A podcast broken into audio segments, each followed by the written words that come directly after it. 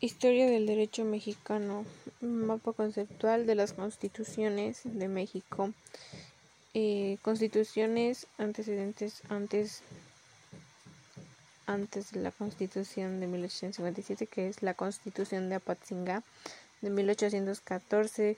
Esta se promulgó el, un 22 de octubre a cargo del Congreso de Chilpancingo. Contenía a dos títulos así como 242 artículos basados en la Constitución de Cádiz, pero proveniendo, proviendo la instauración de un régimen republicano de gobierno.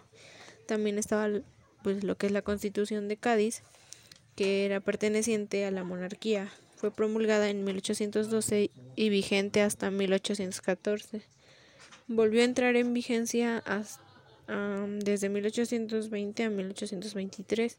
Este establecía que la soberanía residía en la nación y que tenía por ende el derecho de establecer las leyes.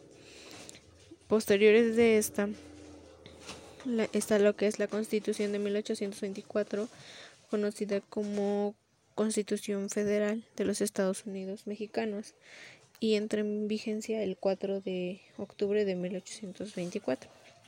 Posteriormente está la Constitución de 1836.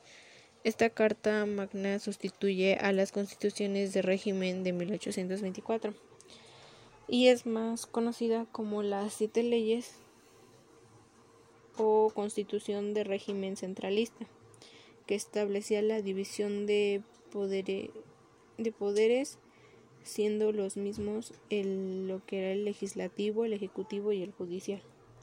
Después de esto surge la Constitución de 1857, que, que como se sabe la Constitución de 1824 había cobrado nuevamente vigencia después de la Revolución de Ayutla en 1855.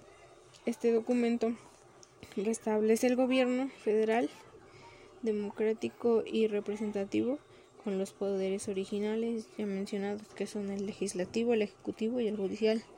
Y por último está la Constitución de 1917 que se trata de una aportación a la tradición judicial, perdón, jurídica de México y al constitucionalismo universal. Esta es la primer carta magna de la historia que incluye lo mejor en aportaciones al régimen legal de los derechos sociales.